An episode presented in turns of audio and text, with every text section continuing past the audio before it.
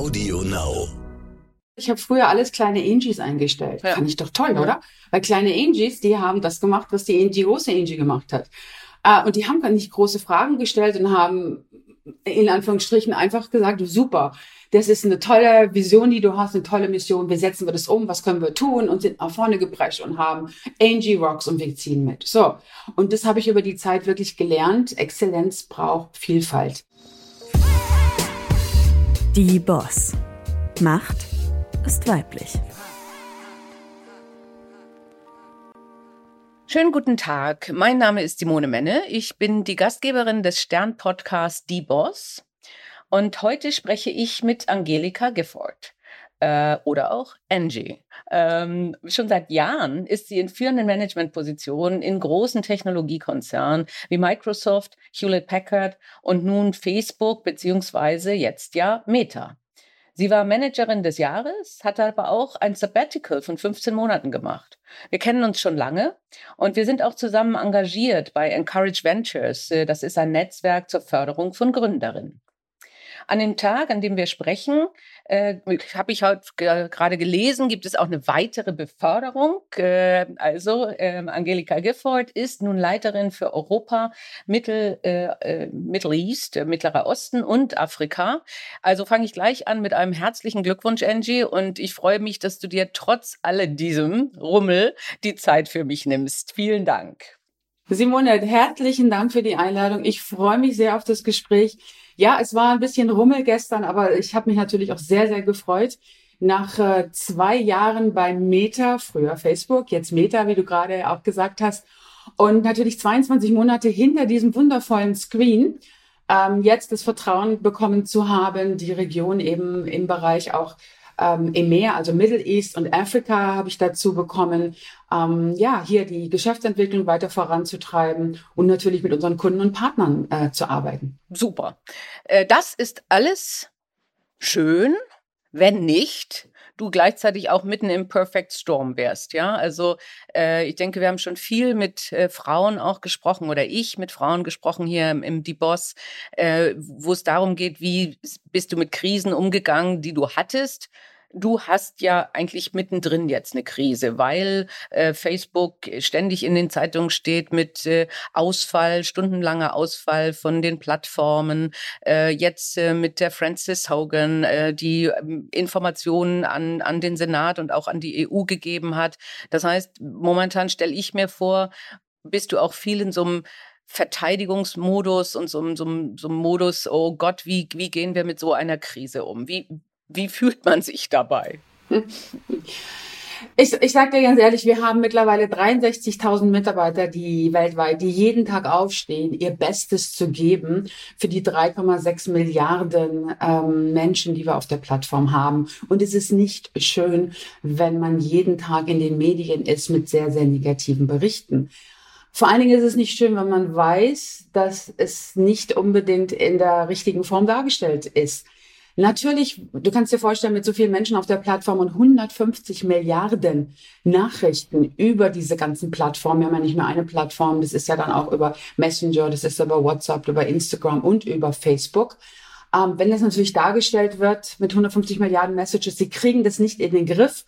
Da gibt's immer noch so viele Fehler, da macht der Algorithmus, was er will und so weiter und so fort dann ist das natürlich nicht schön. Und ich glaube, wir müssen mehr die Stimme erheben, Simone, was wir alles getan haben. Ähm, dass wir jetzt 40.000 Mitarbeiterinnen seit 2016 eingestellt haben. Das, also es ist fast die dreifache Anzahl, dass wir 13 Milliarden US-Dollar investiert haben. Speziell Mitarbeiter und auch das Geld in den Schutz unserer Plattform, in den Bereich, wie können wir Hassrede noch schneller erkennen, wie können wir Falschnachrichten schneller runternehmen, um die Lücken in unserem System zu schließen. Aber wir sind nicht wir sind wirklich nicht äh, perfekt, das sage ich auch ganz ehrlich. Die Plattform Meta ist ein Abbild unserer Gesellschaft und da passieren auch nicht nur schöne Sachen.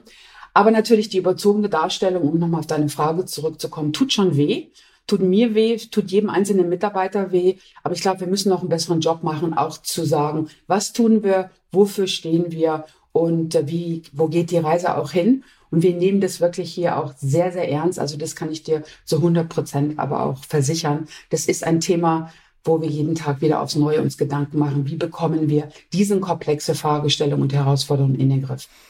Ja, ich denke, also es ist, glaube ich, nicht nur Falschdarstellung äh, und die Sorge, die, glaube ich, ja alle haben, ist, äh, das sind beeindruckende Zahlen ähm, und äh, es stand äh, irgendwo, ähm, es ist der mächtigste, die mächtigste Firma der Welt, die es gibt.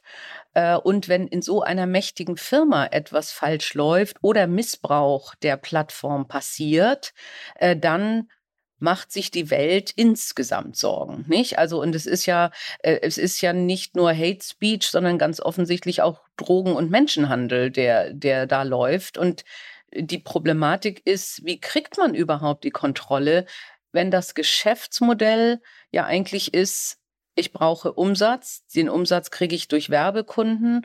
Werbekunden wollen möglichst viele Menschen lange auf der Plattform halten. Das heißt, dann, dann kommt es ja auch ganz gut, wenn man mit Emotionen arbeitet. Und gleichzeitig ist Facebook, in dem Falle dann auch tatsächlich ja Facebook und nicht Meta, ein, ein, eine Plattform, die in vielen Teilen der Welt tatsächlich als Internet genutzt wird, als Handelsplattform ja genutzt wird. Und, und, und ich kann mir vorstellen, dass es sau super schwierig ist, das zu kontrollieren. Äh, aber du kannst dich ja auch nicht wohlfühlen, wenn du, wenn du weißt, da passiert ein Missbrauch äh, durch Kriminelle, äh, die, die wir gar nicht rausfiltern können. Also du beziehst dich sicherlich auf den Herrn Böhmermann. Auch, ja, das habe ich ja. auch mir am Samstag angeschaut. Ja. Und äh, ich möchte eine ganz klare Aussage hier treffen. Wir haben und werden nicht den Profit über die Sicherheit stellen. Ähm, wir verdienen unser Geld, das hast du richtig äh, gesagt, mit äh, Anzeigen und Werbekunden. Und unsere Werbekunden sagen uns immer und immer wieder, dass sie ihre Anzeigen nicht neben schädlichen oder mhm. wütenden Inhalten sehen wollen, dann boykottieren sie uns. Mhm. Und du hast es letztes Jahr erlebt. Sie haben uns boykottiert. Also die haben eine ganz klare Stimme. Und ähm, von daher gesehen ist, kann es nicht unsere Ziel sein, im Prinzip Hassrede, Falschnachrichtung oder auch den Kriminellen äh, dort eine Plattform zu geben. Aber schau, hör dir heute Morgen das Radio an. Was passiert hier mit unseren mit unseren äh, äh, Corona-Leugnern, die haben sich jetzt auf Telegram äh, zusammengefunden. Immer wenn du eine Plattform hast, hast du eine Riesenverantwortung. Wir versuchen dieser Anforderung, der Verantwortung gerecht zu werden. Wir investieren in Menschen, wir investieren in Systeme. Ähm, wir sagen auch, was wir tun. Ich weiß nicht, ob es bekannt ist. Also wir sind branchenführend im Community Standards Enforcement Report, den wir quartalsweise jetzt rausbringen wo ganz klar gesagt wird, okay, welche Maßnahmen hat Facebook oder jetzt Meta ergriffen und wie haben sie sich entwickelt? Ähm, da wird ganz klar auch gesagt, von der EU bestätigt, dass wir zum Beispiel 97 Prozent aller Meldungen von Nutzern über Hassrede innerhalb von 24 Stunden effektiver als jede Branche, äh, sage ich jetzt mal, Mitglied, jedes Tech-Unternehmen entfernen. Da sind wir besser. Aber natürlich, natürlich, Simone, wir müssen noch eine Menge tun, wir müssen eine Menge machen. Aber das ist jetzt ein, ein Thema, wo ich ganz ehrlich sage, äh, der Weg ist das Ziel. Wir sind auf einem guten Weg. Wir investieren. Wir investieren auch in den Algorithmus, dass der besser wird. Wir investieren in viele, viele weitere Dinge und wir nehmen das ernst. Noch eine kurze Frage. Du hast selber gesagt, ich habe auf Böhmermann angespielt. Das stimmt. Ich habe mir die Sendung angesehen. Du hast sie dir angesehen. Wie geht ihr mit so einer Sendung um? Also die, die Sendung ist erstmal so, dass wir die erstmal zwölf Stunden, zumindest jetzt mal aus meiner Sicht, verdauen. Das hat mich sehr, sehr berührt. Es war, war keine, kein schöner Freitagabend, das kann ich dir garantieren. Es macht uns sehr betroffen. Natürlich ist es Satire, aber die Satire geht unter die Haut, was es dargestellt, wie er das dargestellt hat. Natürlich war, war ein großes Verlagshaus die Woche vorher dran, aber ich möchte das jetzt hier wirklich auch nicht runterspielen, weil es uns eben sehr betroffen gemacht hat. Wir gehen natürlich diesen Themen dediziert nach. Wir schauen uns jetzt genau an, was dort äh, zitiert wurde, ob es richtig ist, ob es nicht richtig ist, arbeiten das für uns intern aus auf und werden dann auch sagen, was müssen wir jetzt intern unternehmen, um dort besser zu werden, wenn die Darstellungsweise äh, zu 100 Prozent stimmt, wo ich jetzt mal ein großes Fragezeichen hintermache, weil wie gesagt, es ist natürlich Satire und es ist Fernsehen, aber wir werden auf keinen Fall in irgendeiner Form rechtliche Schritte natürlich einladen, einleiten, weil letztendlich es ist Meinungsfreiheit und ähm, für uns ist aber wichtig, was ziehen wir für Lehren draus und was können wir fürs Unternehmen mitnehmen aus diesen, aus diesen Veröffentlichungen von Herrn Böhmermann und auch sonstige Themen, die bei uns veröffentlicht werden. Also das kann ich dir auch zusagen. Äh, wenn über uns negativ geschrieben wird, wir haben ein ganz dediziertes Team, wir nehmen die Sachen ernst, wir schauen uns das genau an und wir haben auch aus vielen, in vielen Bereichen dort auch unsere, in Anführungsstrichen, Konsequenzen und unsere, um schön im Englisch zu bleiben, Learnings mhm. gezogen, dass wir besser werden müssen. Ein wichtiges Thema an der Stelle für mich ist aber auch das Thema Regulierung. Mhm. Ähm, da wird immer so gesagt, ja, wir können die nicht regulieren und wir müssen da jetzt was tun und so weiter und so fort. Seit Jahren ähm, haben wir den Wunsch nach einer fairen und einheitlichen Regulierung. Ähm, da arbeiten wir sehr, sehr äh, eng schon mit der OECD zusammen und auch mit anderen Organisationen. Bis jetzt ist da, bis auf natürlich in Deutschland, NetzDG, also es gibt da schon Bestrebungen, auch mit der neuen Bundesregierung arbeiten wir eng zusammen. Aber wir haben jetzt keine für die ganzen Tech-Giants, möchte ich mal so sagen, noch keine einheitliche Regulierung. Was haben wir getan?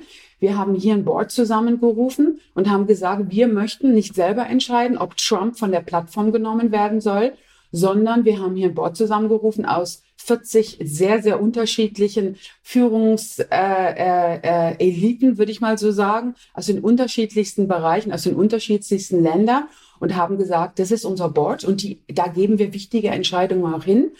Gerade in Bezug auf, was darf in unserer Plattform passieren, was ist gegen unsere Community Standards, wie wollen wir damit umgehen und gerade die Trump Geschichte war etwas, was auch im Prinzip unser Board hier entschieden hat und hat gesagt, ihr müsst ihr runternehmen, ja, aber ihr müsst es begrenzen und so solltet ihr damit umgehen. Und wir geben also schwierige, schwerwiegende Entscheidungen jetzt wirklich auch an dieses Board und lassen uns von dem Board beraten. Und wenn die entscheiden, es geht links rum, dann gehen wir auch links rum. Also das ist nochmal. das ist nochmal wichtig. Ist, ähm, also ja. weil ähm, ähm sag nochmal, wie heißt dieser Bericht, dieser Report, weil ich glaube, Transparenz ist ja wirklich auch für unsere Hörerinnen und Hörer wichtig. Das heißt, ihr ihr habt einen Bericht oder es gibt einen Bericht, wo auch drin steht, was getan wird äh, und, äh, und im Vergleich auch zu anderen Plattformen, äh, was dann Meta äh, tut. Richtig. Das ist der Community Standards Enforcement Report. Ähm, der wird quartalsweise rausgegeben. Der wird auch von einer großen, die, die will ich jetzt hier nicht nennen, aber ähm, Firma geprüft, mhm. also wirklich eine Beratungsfirma, mhm. wird die geprüft. Und da wird einfach äh, vierteljährlich aufgezeigt, wie wir bei der Entfernung von Inhalten, die gegen unseren Gemeinschaftsstandards verstoßen, äh, vorgegangen sind. Also was im Prinzip, wo haben wir uns verbessert, wo sind wir zum Beispiel gleich geblieben. Und da können wirklich die, äh, jeder Nutzer kann den einsehen und wirklich sagen, okay, das ist etwas, da finde ich, hat Facebook wirklich einen guten Job gemacht oder da haben wir, äh, da hat Facebook noch, noch äh, was nachzubessern. Also wir haben zum Beispiel, ähm, wir haben zu 22,3 Millionen äh, Inhalten von Rede haben wir Maßnahmen ergriffen. Ähm, wir haben 1,8 Milliarden Fake-Accounts gelöscht im, im, im, im dritten Quartal. Und wir haben die Prävalenz von Hassrede konkret ausgewiesen. Die liegt zwischen 0,1 und 0,11 Prozent in Q3. Und in Q3 2021 wurden 1,1 Millionen Inhaltsentscheidungen, die wir getroffen haben, auch angefochten. Also, das steht da alles drin. Wir machen das sehr, sehr transparent. Wir lassen uns auch ganz klar an diesem Report messen. Aber das sind halt alles Dinge, die natürlich, und ich komme wieder auf mein Thema von vorhin, äh, Simone, wir müssen besser werden im Kommunizieren. Ich stimme dir zu. Es ist nicht alles, was jetzt äh, in den Medien steht, komplett falsch, aber es ist eine sehr, sehr einseitige Darstellungsweise, auch natürlich von Frau Hogan, wie wir mit Daten umgehen, wie wir mit Mitarbeitern umgehen und wie egal es uns ist, was auf Instagram mit Teenager mhm. passiert. Das tut natürlich schon sehr weh, wenn man das so alles lesen äh, muss und dann im Prinzip auch mal die Datenlage sich genau anschaut ich sage mal, ein, jeder Teenager, der durch uns in Anführungsstrichen negativ beeinflusst wird, ist ein Teenager zu viel.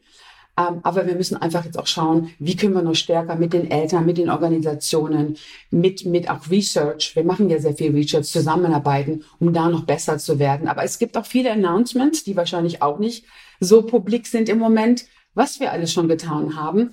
Und das ist ja das Gute, glaube ich, auch bei Meta.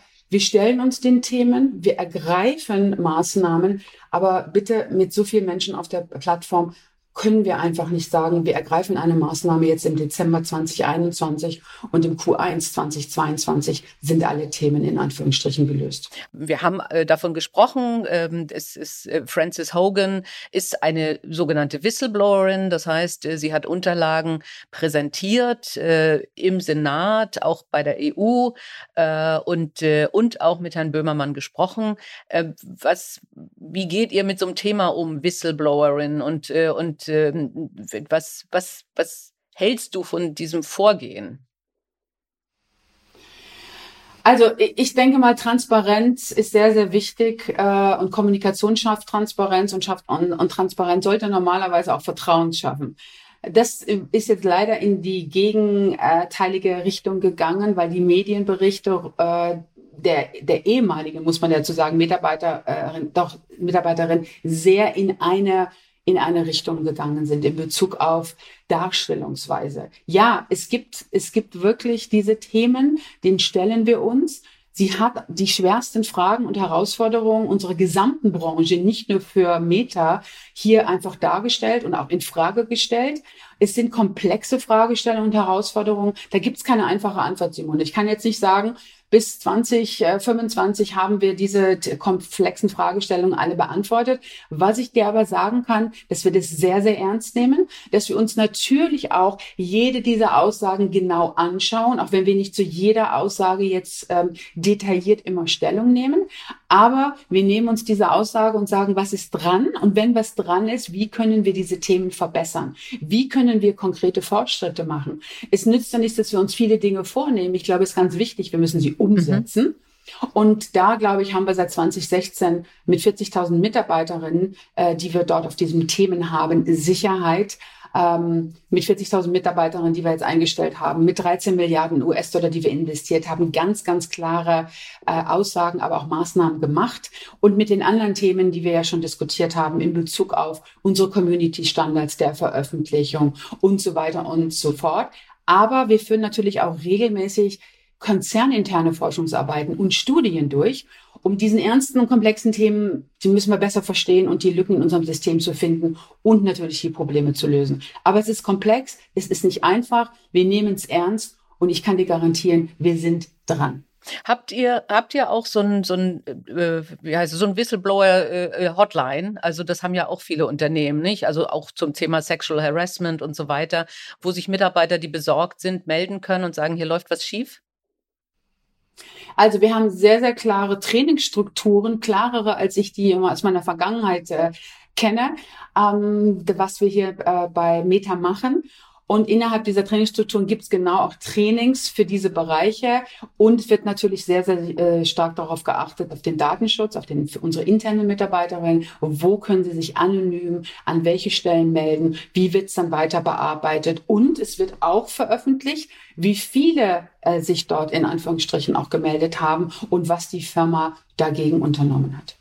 Mir scheint es immer so, ich habe, ich, ich sehe wenig tatsächlich Handlungen. Also viel das Thema Kommunikation, wir müssen transparenter werden, äh, viel Entschuldigung, äh, aber ich denke, eine Kommunikation über wirklich Handlungen, ja, also das ist ja so ähnlich wie äh, eine Firma, die sagt, äh, ich will 2030 klimaneutral werden und dann sagt man, ja, ist ein schönes Ziel, äh, aber wie willst du es erreichen? Oder auch eine Regierung, by the way, ja, wo man dann sagt, äh, das hört sich alles toll an, aber wie erreicht ihr es? Was ist der Weg dahin? Was ist euer Meilensteinplan, äh, um zu sagen, und, und so machen wir diese, diese Löcher zu? Oder aber auch also was ich auch spannend finde, das ist, dass du sagst, eigentlich sind wir für Regulierung. Ich hätte jetzt gedacht, wenn, sobald ich das Wort Regulierung sage, sagst Nein. du, oh Gott, Regulierung, die sind alle böse und die wollen uns äh, kaputt machen. Also ihr, ihr, seid für Regulierung, weil es eigentlich hilft, ja. äh, äh, allen Firmen hilft, sich an Standards zu halten. Genau so, genau so. deshalb haben wir uns ja die Community Standards auch selber äh, gesetzt. Und also wir haben schon klare Ziele. Wir haben, wie gesagt, 40.000 Mitarbeiter und sie werden mehr. Wir investieren nächstes Jahr 5 Milliarden in das Thema Sicherheit. Mehr als jedes Tech-Unternehmen weltweit. Wir haben Inhalte in 50 Sprachen und an 20 Standorten, die wir prüfen. Ja, sind wir jetzt in jedem Standort, sind wir schon in jeder Sprache? Nein. Aber wir haben uns da ganz klare Ziele gesetzt. Wir haben 20, bis seit 2017 in über 50 Ländern mehr als 150 Netzwerke abgeschaltet, die versuchen, die öffentliche Debatte zu manipulieren und so weiter und so fort. Also wir können gerne mal einen Podcast machen, nur um diese ganzen Themen, was wir getan haben. Und wir haben ganz klare KPIs wo wir hinwollen. Aber ein wichtiger KPI, Simone, ist wirklich zusammenarbeiten hier mit den unterschiedlichen äh, Governments, natürlich in USA, aber wir haben natürlich auch Gespräche hier in Deutschland, jetzt mit der neuen Bundesregierung. Was können wir tun? Nur was wir nicht möchten, ist einfach zu sagen, es gibt eine One-Fits-All-Solution und wir machen jetzt alles dicht weil die, dieser Schwert ist sehr, sehr zweischneidig. Natürlich wird immer viel über Hassrede und über das getan, was Plattformen nicht gut machen aber es wird wenig auch erzählt, was Plattformen tun. Wir haben 200 Millionen Unternehmen auf der Plattform. 180 Millionen davon sind kleine Unternehmen, die so gut wie nichts zahlen, aber eine riesen Wertschöpfungskette haben. Wir demokratisieren die Werbung. Wir geben denen die Möglichkeit, ihr Geschäft international auszubauen. Ich hatte jetzt gerade mit der Ukraine äh, mit sieben Startups ein Roundtable. Es ist Wahnsinn was wir über die Plattformen dort geschaffen haben, welche Geschäftsentwicklungsmöglichkeiten diese Firmen haben, welche tolle Start-up-Ideen die mit uns verwirklichen konnten. Also von daher gesehen möchte ich einfach ein bisschen auch mehr darüber erzählen, was wir Gutes tun und was diese Plattform in Anführungsstrichen auch äh, für gerade für kleine und mittlere Unternehmen tut, aber natürlich auch für die Menschen, die sie nutzen. Also ähm, glaube ich, unbesehen, aber das ist wahrscheinlich ja auch Teil des Problems, nicht? Weil ihr seid systemimmanent. Und sobald irgendwas nicht funktioniert oder äh, ähm, eine kleine Firma, die es missbraucht, äh, in Belarus was Böses mit Flüchtlingen macht, äh, dann seid ihr natürlich das Vehikel. Natürlich. Nicht? Und, und das ist ja, das ist ja die Problematik. Ich habe mir auch im Vorfeld Gedanken gemacht. Natürlich sage ich jetzt nicht, zu einem Autohersteller, ähm, du bist, du hast eine Waffe zur Verfügung gestellt, wenn es einen Amokfahrer gibt, ja, und du darfst jetzt nicht mehr das Auto herstellen. Andererseits, wenn ich ein Vehikel habe, was sehr oft benutzt wird als Waffe, dann muss ich mir natürlich Gedanken machen, okay, wie halte ich Menschen davon ab oder was tue ich? Äh, und die Frage wäre ja für mich, ist vielleicht ein anderes Geschäftsmodell, wo man sagt, ich verzichte auf Werbung, aber Menschen zahlen und damit bin ich dann frei, auch eine Variante. Also das sind Themen, die wir natürlich äh, diskutieren, aber da kann ich jetzt wirklich, da musst du auch Verständnis haben, keine Stellung Nee, logisch, okay, verstanden. Es mhm. bedeutet, mhm. es bedeutet, ich nochmal, ich habe es eingang gesagt, äh, es ist 63.000 Mitarbeiter, die natürlich aufstehen und denken, warum wird so einseitig berichtet? Was müssen wir tun? kommunikativ, aber du hast recht, natürlich an Maßnahmen, aber wir haben eine Menge an Maßnahmen, wir haben eine Menge getan. Es hat uns niemand gebeten, dieses Oversight Board ins Leben zu rufen. Und das Oversight Board wird heftigst genutzt im Moment, wo wir wirklich sagen, hey, da ist jetzt eine Entscheidung, ist es jetzt Hassrede oder ist es Freedom of Speech? Und das möchten wir uns nicht anmaßen als privates Unternehmen zu sagen, das ist nämlich nicht in unseren Community Standards jetzt drin. Das ist keine klare Entscheidung, die wir treffen können. Das ist wirklich eine ganz, ganz, äh, ich sag mal schön auf Englische fine line, a thin line to walk on. Wir geben es dem Oversight Board, der dann sagt, Facebook oder Meta jetzt, das müsst ihr bitte runternehmen oder nein, das ist Freedom of Speech, das müsst ihr drauf lassen. Mhm. Das sind alles so Themen, weißt du, Simone, das ist sehr, sehr komplex, da gibt's keine One-Fits-All-Solution, aber ich kann dir versichern, mit Geld, mit dem Menschen, mit viel Herzblut und klarem Operating Model, was wir uns gesetzt haben, versuchen wir das Griff das, das Thema Stück für Stück in den Griff zu kriegen. Kann ich dir heute im Dezember 2021 versprechen, wir werden irgendwann mal in fünf Jahren eine hassredefreie äh, und falschinformationfreie Plattform werden, kann ich dir nicht versprechen, weil es ist immer noch das Thema mit, mit der Masse, die wir im Prinzip zu bewältigen haben. Aber ich glaube, mit den Systemen, mit den Investment, mit noch mehr Menschen, die sich um das Thema bei uns kümmern, werden wir besser und besser ja, werden. Also, und ich, also jetzt mal, wir sind alle Menschen und wir wissen, das sehen wir ja auch im, im täglichen Gespräch auf der Straße.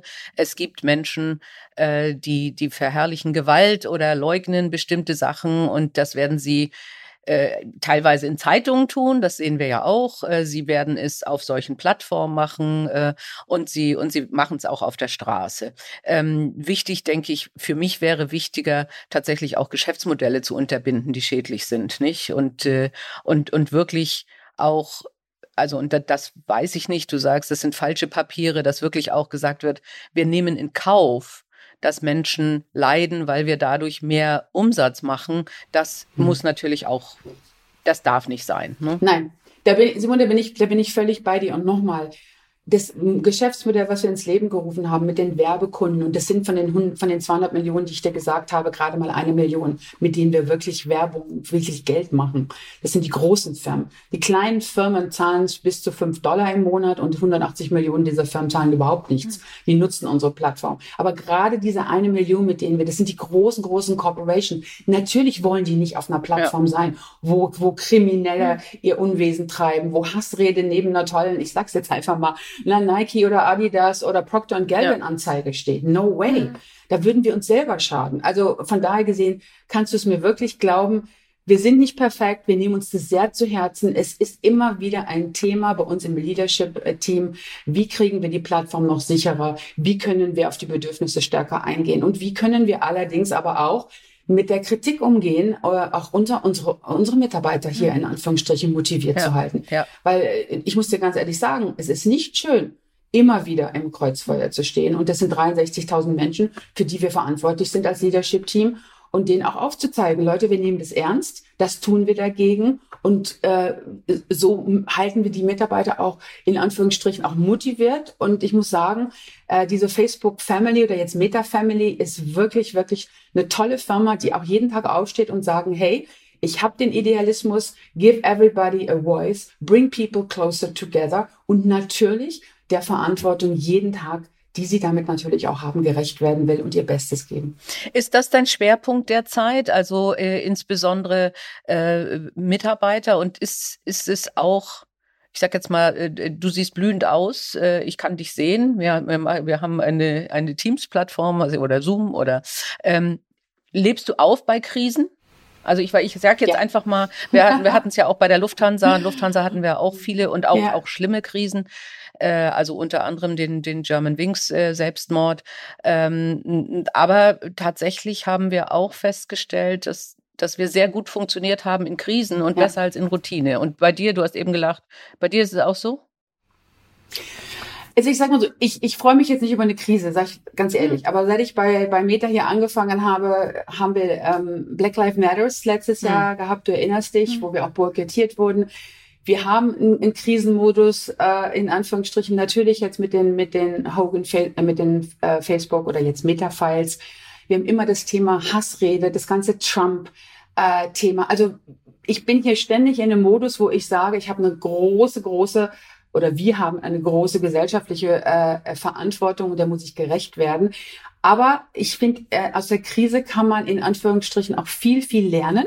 Ich habe das damals bei Microsoft, wenn ich mal ein Stück zurückgehen mhm. äh, darf, äh, gelernt. Wir waren natürlich mit unserem Operating System immer wieder, naja, Windows Operating System, das ist es und haben uns da entspannt zurückgelegt. Ich sage das jetzt hier mal so ein bisschen ungeschützt in dem hm. Podcast. Mhm. Und dann kam Linux. Mhm. Holy moly. Mhm. Dann kam Linux und plötzlich hat die Stadt München gesagt, ich nehme jetzt mal Linux. Und dann wurden wir alle hm. wach und haben gesagt, da gibt's ja Linux.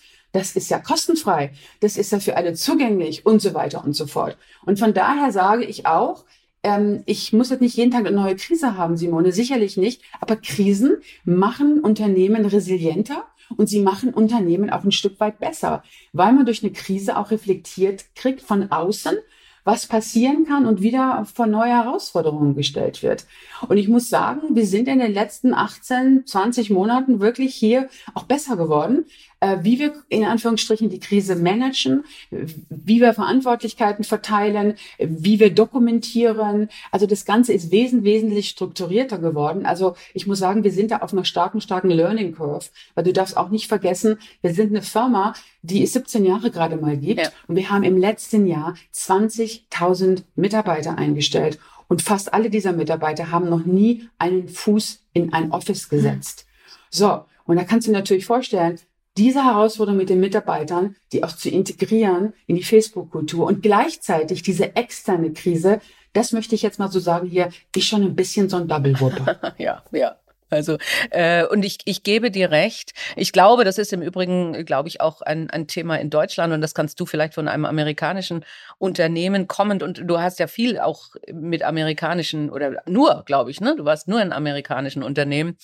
Wir waren in Deutschland schon sehr behaglich, nicht? Also wir waren sehr erfolgreich, ich denke, viele große Unternehmen äh, und haben genau das, was du vorhin von Microsoft geschildert hast, äh, erlebt. Es läuft doch gut. Warum sollen wir uns ändern? Und dann kommt Tesla, ja? Oder ne? Also ja. und, äh, und von daher glaube ich auch, so ein Aufrütteln tut gut. Und äh, ich habe es auch zu Corona gesagt, never waste a good crisis. Also ähm, man, man kann daraus lernen und man kann sich auf Sachen einstellen. Das bestätigst du gerade. Das heißt, du würdest unseren Zuhörern und Zuhörerinnen auch sagen, keine Angst vor Krisen, man wird größer. Richtig, auf alle Fälle. Die Schuhe werden einfach größer, in die man schlüpfen muss und man muss lernen, damit zu laufen. Und es sind ein paar schlaflose Nächte, da bin ich auch sehr offen hier im, in deinem Podcast.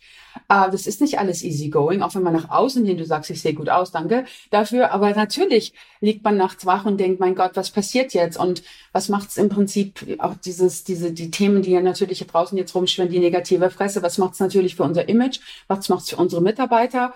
Was macht's natürlich für uns mit unseren Nutzern auf der Plattform? Natürlich sind das große Themen, aber auf der anderen Seite ähm, jetzt gemeinsam die Ärmel hochzukrempeln und zu sagen, nicht wie Frau Merkel, wir schaffen das, aber eben zu sagen, hey, wir kriegen das in den Griff, wir arbeiten das daran und wir machen es auch transparenter, was wir tun. Und natürlich, und da bin ich natürlich auch jetzt äh, äh, sehr begeistert von und, und möchte es hier zur Sprache bringen, ähm, und wir haben das nicht wegen Frau Hogan geplant. Das ist ja immer so ein Thema, wo gesagt wird, ach, jetzt ändern Sie den Namen und machen ein Metaverse weil jetzt äh, die Files rausgekommen sind. Nein, also die Namensänderung zu Meta war schon sehr, sehr lange geplant und natürlich auch das ganze Thema Metaverse und ich sage immer die Vision, die Mark und auch das Leadership-Team hat, hilft natürlich jetzt auch ein Stück, Simone, zu sagen, ja, wir haben alle diese Themen, wir müssen uns mit diesem Thema auseinandersetzen. Aber hey, wir haben auch als Unternehmen eine super fünf bis zehn Jahresvision hier, was wir machen wollen, wo wir hinwollen und eben auch ganz klar nochmal ausdrücken, Simone, zusammen. Weil Metaversum oder Metaverse schön auf Englisch ist kein Thema, was wir alleine bestreiten werden. Das ist natürlich auch ein schöner Gegenpol jetzt für uns, das natürlich jetzt auch in Anführungsstrichen auch transparent zu machen und zu kommunizieren, wie da die Zukunft aussehen soll oder kann.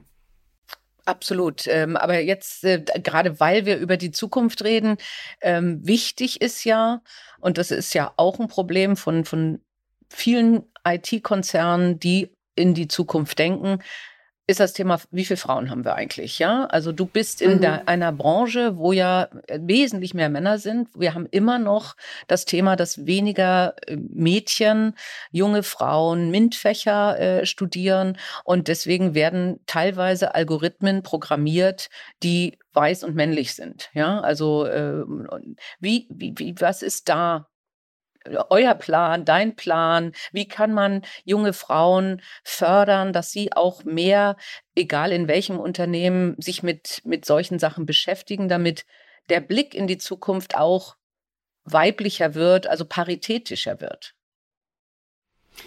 Ja, da stimme ich dir sehr, sehr zu. Das gilt nicht nur für die, für die Tech-Unternehmen, das gilt, denke ich mal, äh, insgesamt für die, Gleich, äh, für die Gleichstellung. Ich hatte ja die Ehre, mit der Helena Dali, der EU-Kommissarin für Gleichstellung, ein Podium zu bestreiten.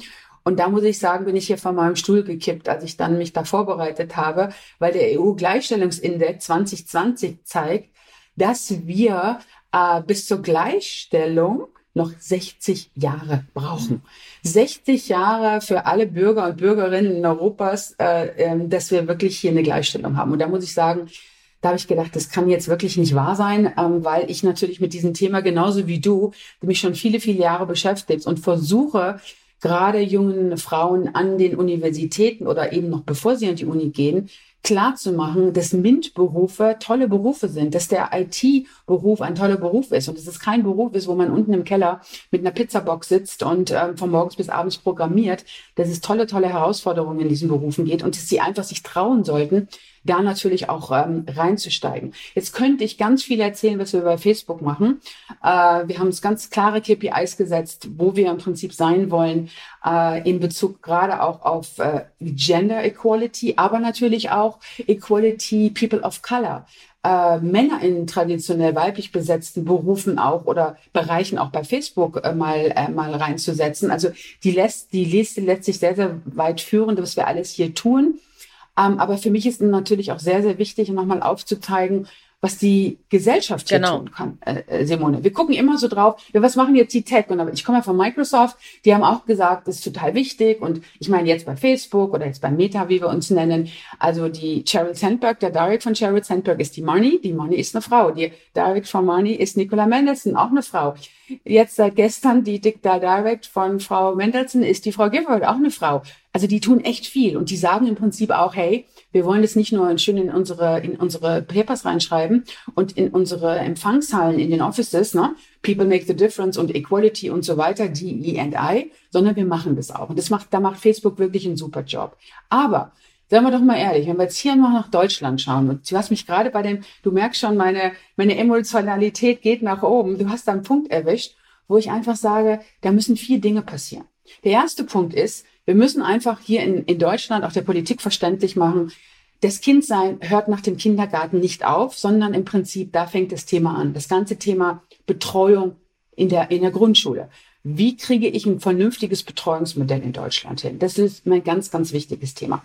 Das zweite Thema, da sind wir ein bisschen weitergekommen. Heimarbeit ist eine gute Arbeit. Wir können gute Arbeit hinter einem Screen erledigen. Das kommt natürlich den Frauen sehr entgegen. Wenn sie nicht, wie die Studien auch zeigen, gerade in der Corona-Krise natürlich sehr, sehr stark wieder in ihre tradierte Muster reinfallen, wo sie sehr stark wieder in die haushaltlichen Tätigkeiten eingebunden werden. Aber nevertheless, ich glaube, die Firmen müssen sich davon lösen, nur ein guter Mitarbeiter und Mitarbeiterin ist diejenige oder derjenige, der von 8 bis 18 Uhr am Schreibtisch sitzt. Aber da kommen wir hin. Aber auch die, aber auch die, die Firmen müssen dort umdenken. So. Dann muss die, muss unsere Gesellschaft umdenken. Du weißt selber, du warst auch in Führungspositionen. Äh, gehen, gehen die Männer in Anführungsstrichen, gehen die so weit, dass sie sagen, hey, ich will eine Partnerschaft, die gleichberechtigt ist? Oder ist es immer noch sehr stark so, dass, oh mein Gott, im englischen Garten, da sehen wir zehn Männer mit dem Kinderwagen morgens um zehn rumfahren. Was ist denn mit denen passiert? Haben die jetzt ihre Lebenskrise und Burnout? Machen die Frauen jetzt Karriere? Was ist denn das für ein Modell? Auch in unserem Bekanntenkreis, mein Mann ist ein Stück zurückgetreten äh, äh, beruflich und hat mir den Vorrang überlassen. Wir sind auch in unserem Freundeskreis einer der wenigen, die dieses Lebensmodell gewählt haben. So, und mein vierter Punkt, da bin ich auch schon fertig mit der Beantwortung der Frage, die Frauen selber. Hey, wir müssen einfach sagen, da ist eine Treppe, hinter der, am Ende der Treppe ist eine Tür, die ist ein bisschen spalt offen. Was macht der Mann? Der flitzt da hoch, macht die Tür offen, dahinter ist der neue Job, der sagt, super, noch eine Assistentin mehr, größeres Auto, größeres Gehalt, größerer Schreibtisch, I take it. Der denkt nicht darüber nach, ob der das kann oder ob der kompetent, die Kompetenzen hat oder was passiert, wenn er scheitert. Die Frau, ich überziehe es bewusst, geht vorsichtig diese Treppe hoch, macht die Tür vorsichtig auf und sagt erstmal, oh, kann ich das? Was passiert, wenn ich scheitere? Kann ich meiner Familie noch gerecht werden? Ich bin doch eigentlich ganz happy mit dem Job, den ich jetzt habe. Und in vielen, vielen Fällen, Simone, macht sie die Tür wieder zu und geht zurück und geht die Treppe wieder runter. Ja. Und ich glaube, da müssen wir mehr Mut haben zu sagen, hey, ich schlüpfe in die Schuhe, auch wenn sie ein Stück weit zu groß sind. Ich laufe damit und wenn ich hinfalle, ja, dann stehe ich wieder auf. Also äh, ich kann dir nur zustimmen. Ich hatte gestern äh, ein, ein, eine Stunde äh, Talk mit, äh, mit Startups, ne? mit Gründerinnen und Gründern. Ähm, ich glaube, die waren fast paritätisch äh, von der Teilnehmerzahl. Äh, und es haben fünf Männer mit mir geredet, keine einzige Frau. Ja, äh, Mhm. und, und das habe ich am Ende auch gesagt. Wie will ich erfolgreiche Gründerin sein oder eben auch Managerin werden, wenn ich mich nicht zu Wort melde? Und, äh, und da können wir unsere Zuhörerinnen wirklich nur ermutigen, äh, dass dies sich zu trauen. Und ich denke auch alle Frauen, die, die es können, das sage ich vielen, äh, stellt Frauen ein, befördert Frauen. Ja, wenn Frauen mich fragen, was kann ich denn tun, sage ich, also wenn du in einer Position bist, wo du einstellen kannst, stell Frauen ein. Ne? Also das, das denke ich ist auch ganz wichtig, dass man auch ein bisschen schubst, die Damen.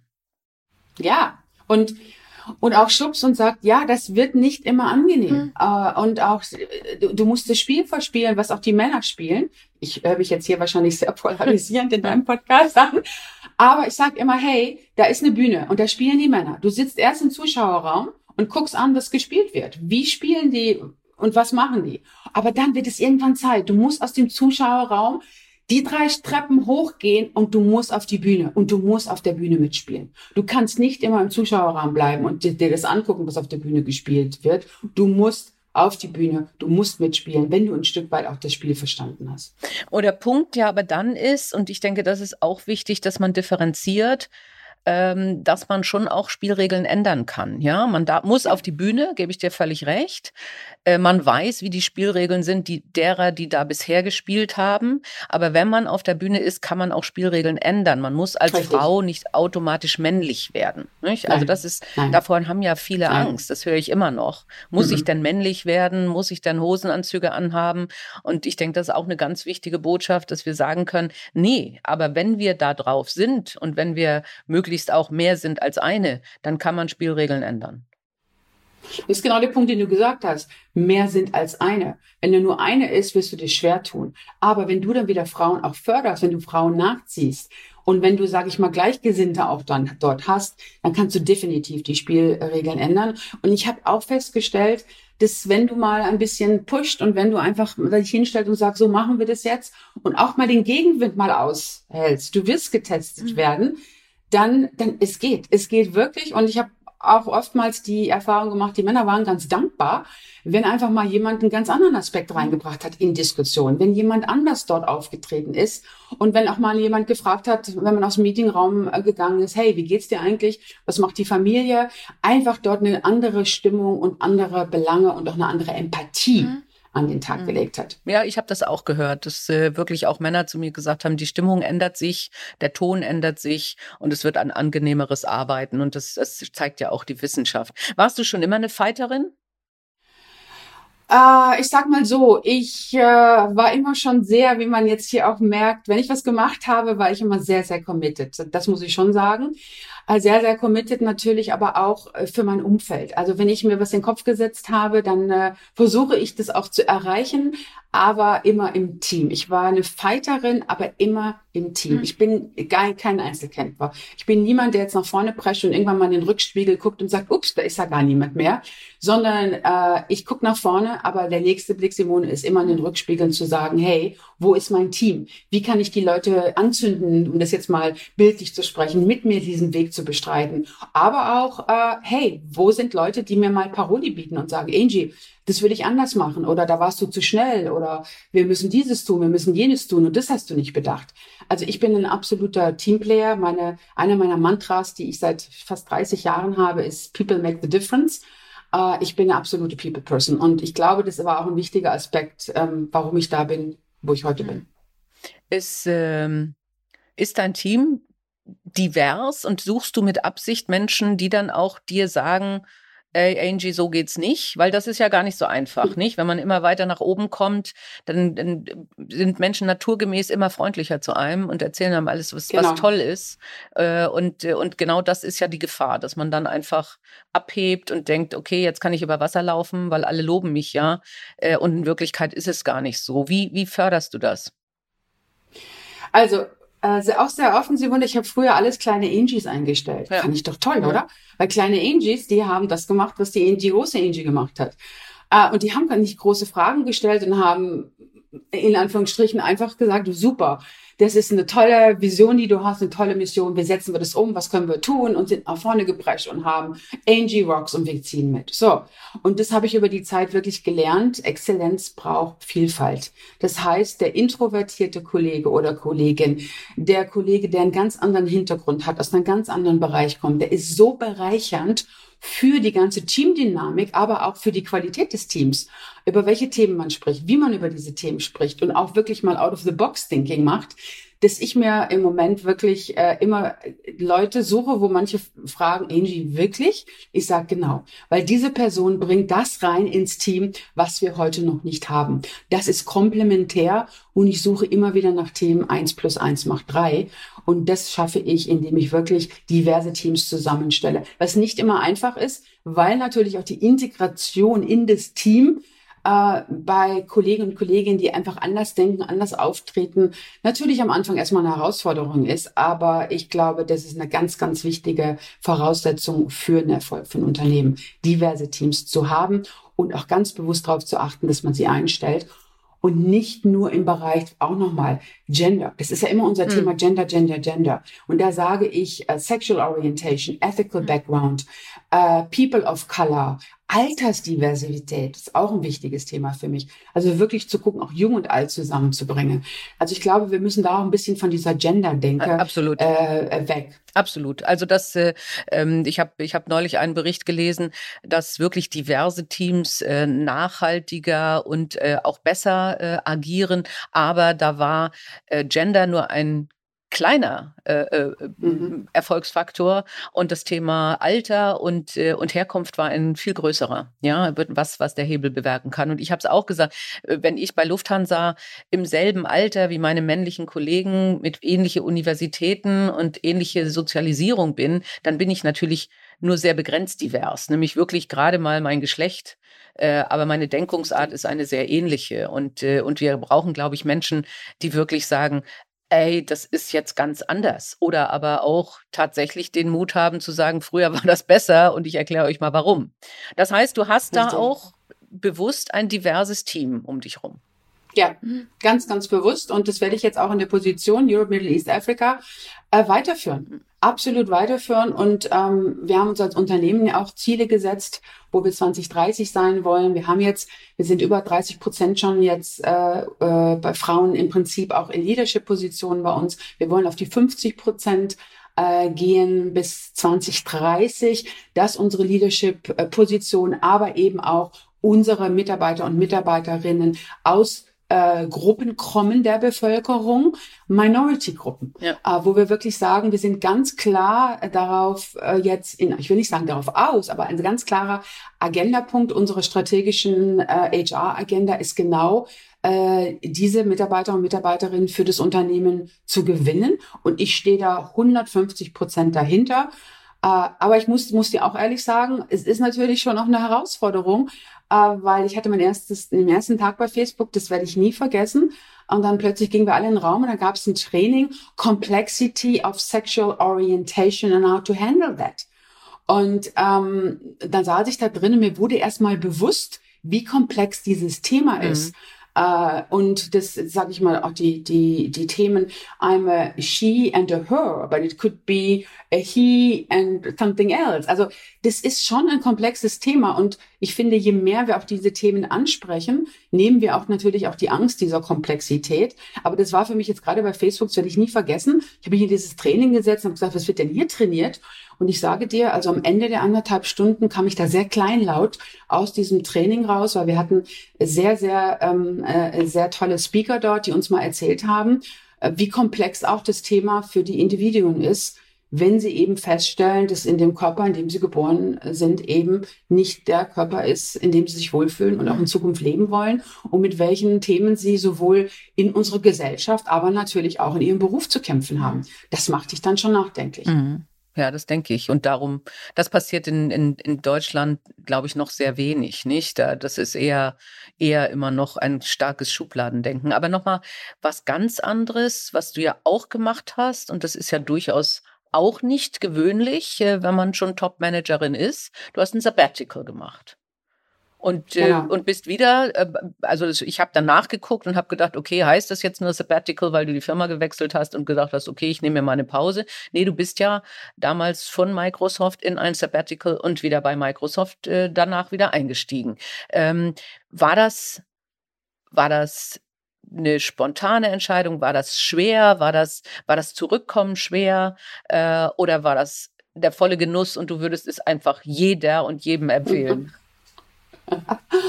Also, letzter, letzter Halbsatz. Ich würde es jedem und jeder empfehlen. So, Punkt. Das ist schon mal das mhm. Tick in the Box. Jetzt kommen wir mal zu dem Thema.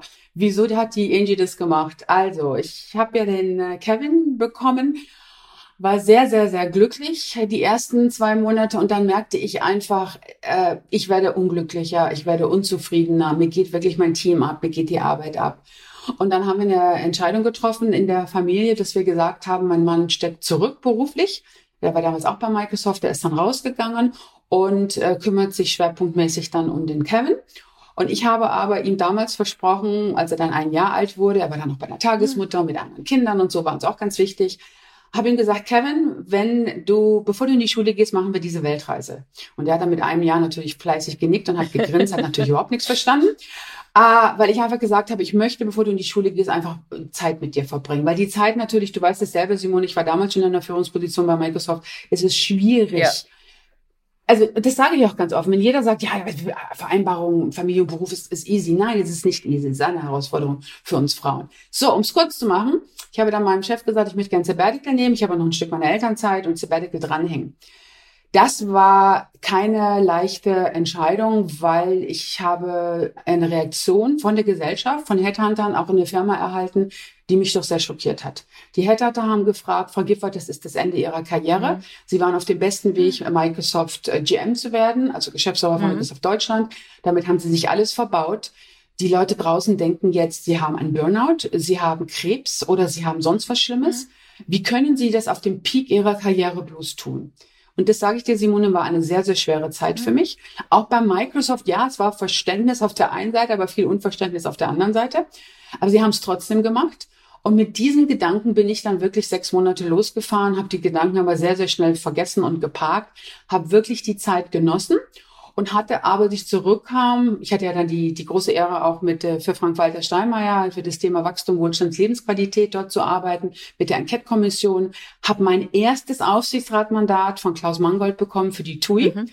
was natürlich dann auch so ein Booster irgendwo war, wo du gesagt hast, hey, du bist eben nicht Burnout und du hast mich nicht schwer krank, sondern du hast einfach bewusst mal eine Entscheidung getroffen, aus der Firma rauszugehen und bin ja dann auch nach 18 Monaten wieder zurück zu Microsoft und habe dann einen tollen Job bekommen, nämlich die Cyber Security Center in Europe, Middle East und Africa aufzubauen. Aber viele schlaflose Nächte, viele Tränen, viele Selbstzweifel, ob ich das Richtige getan habe, waren auch mit dieser Entscheidung verbunden. Würde ich es wieder tun? Ich würde es morgen wieder tun. Ja, vielleicht nicht morgen. Äh, aber ich würde es jedem empfehlen. Es ist eine Erfahrung, die kann mir niemand mehr nehmen. Das hat unsere Familie nochmal richtig, richtig zusammengebracht. Aber ich muss auch jedem ein Stück weit, ich will nicht sagen warnen, aber ich möchte einfach hier auch ganz offen teilen.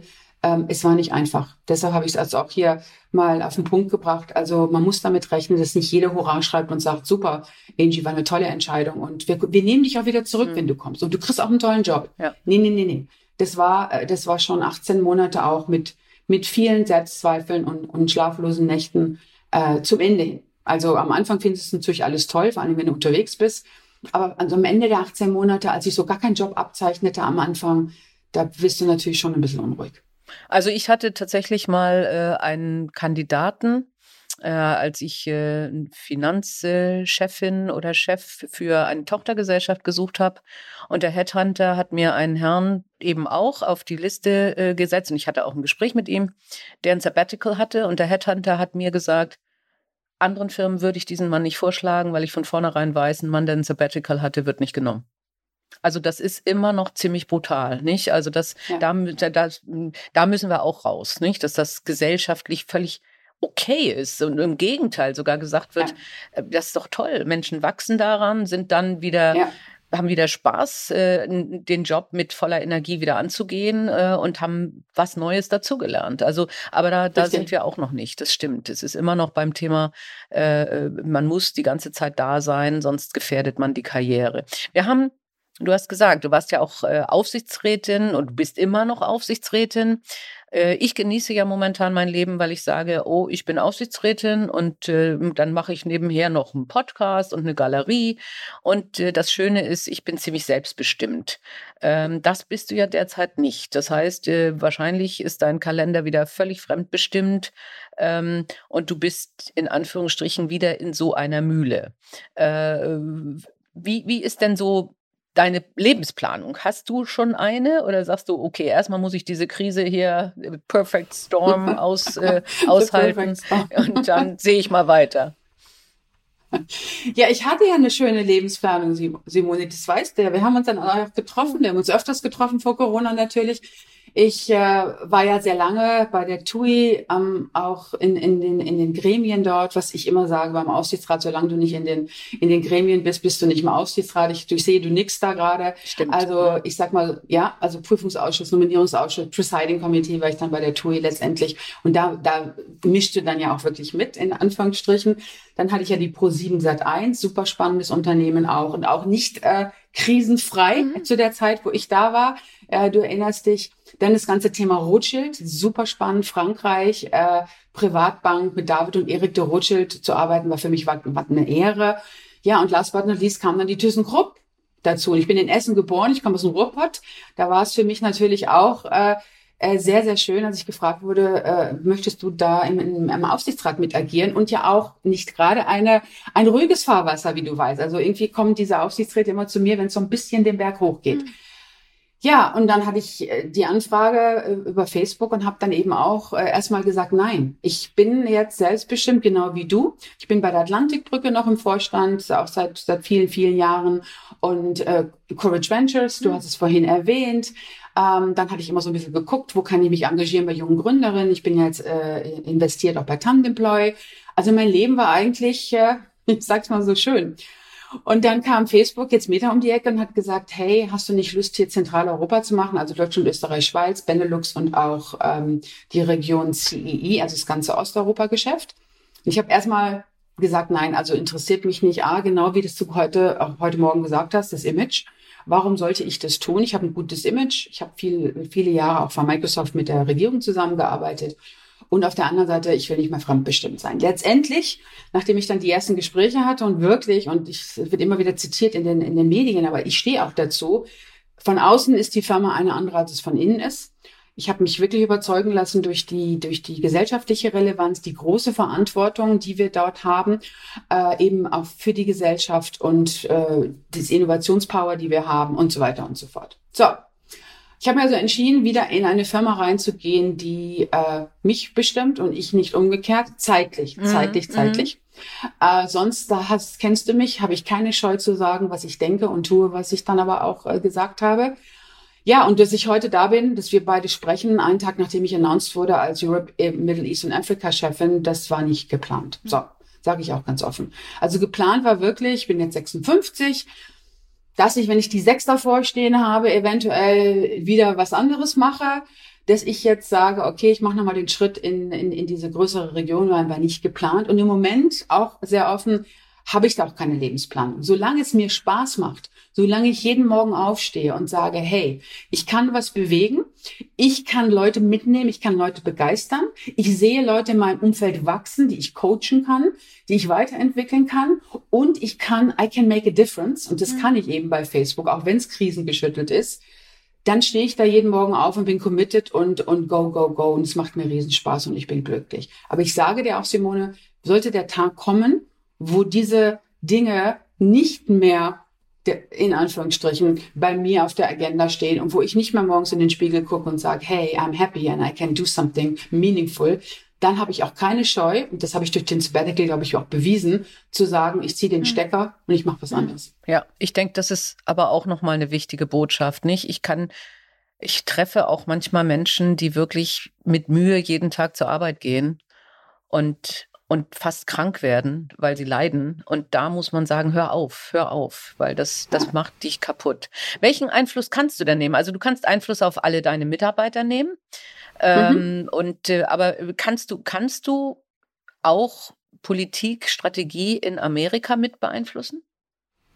Also, das ist immer so das Thema, dass man denkt, oh mein Gott, äh, die Microsoft und die HP und jetzt die Meta, das sind ja alles amerikanische Unternehmen und wir sind ja das ausführende Organ.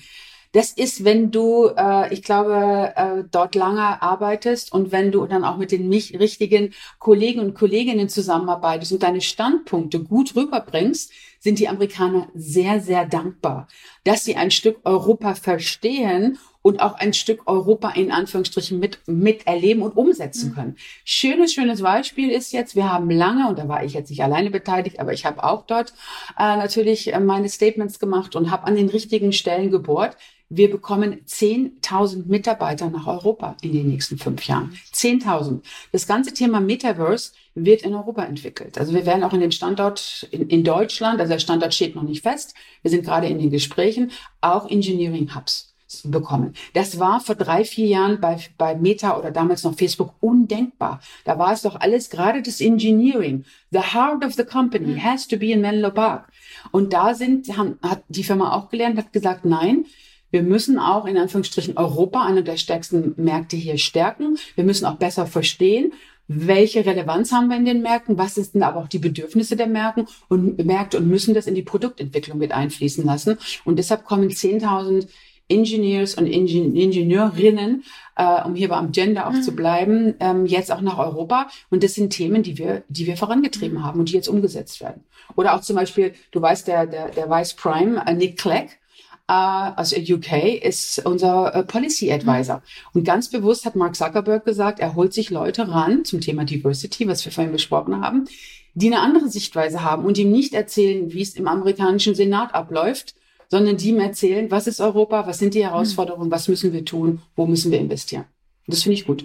Ich habe noch eine Frage, die habe ich immer am Ende. Gerne. Äh, und wir haben gehört, du hast noch viel vor, aber jetzt äh, denken wir mal ans Ende deines Lebens und du schreibst eine Autobiografie. Mhm. Wie wäre der Titel? Der Titel wäre People Make the Difference. Okay, okay. Und dann würdest du von den Menschen erzählen, die du in deinem Leben getroffen ja. hast und wo du, ja. die dein Leben beeinflusst haben, die etwas geändert haben, aber Menschen, die auch vielleicht gesellschaftlich was geändert haben. So habe ich genau unser das. Gespräch auch verstanden. Sehr, genau sehr das. wichtig, sehr, sehr wichtig. Ich hoffe, dass du viel Erfolg hast, äh, wirklich das, was wir am Anfang besprochen haben, äh, äh auch zu beeinflussen, äh, weiter zu zeigen, dass ihr alles tut, äh, wirklich damit kein Missbrauch passiert, wissend, dass es Menschen gibt, die böse sind und die immer einen Missbrauch betreiben werden oder versuchen werden. Solltest du irgendwann mal aufhören, ähm, dann hast du auch noch genug anderes vor, das weiß ich auch. Das stimmt und ich möchte mich ganz, ganz herzlich bedanken. Es hat riesen, riesen Spaß gemacht mit dir und ich bin auch sehr dankbar äh, für diese Gespräche, wenn Sie auch mal kritische Fragen stellen, weil ich glaube, auch diese kritischen Fragen ähm, halten uns in Anführungsstrichen in Arten bei, bei Meta und auch machen uns besser. Also nochmal, um das Thema auch Krise rauszustellen. Es ist wichtig, dass wir in Anführungsstrichen auch reflektiert bekommen von der Gesellschaft. Was läuft da falsch und woran müssen wir arbeiten? Weil das macht uns besser. Und jeden Tag, den wir aufstehen, zu sagen, hey, an diesen Themen, an diesen Problemstellungen und Fragestellungen, da müssen wir nachlegen. Und das versuchen wir auch zu tun. Dankeschön. Simone, danke dir und Bis bald. Wunder, wunderschöne Woche. Danke, Bis dann, mach's auch. gut. Tschüss. Ciao. Die Boss. Macht ist weiblich.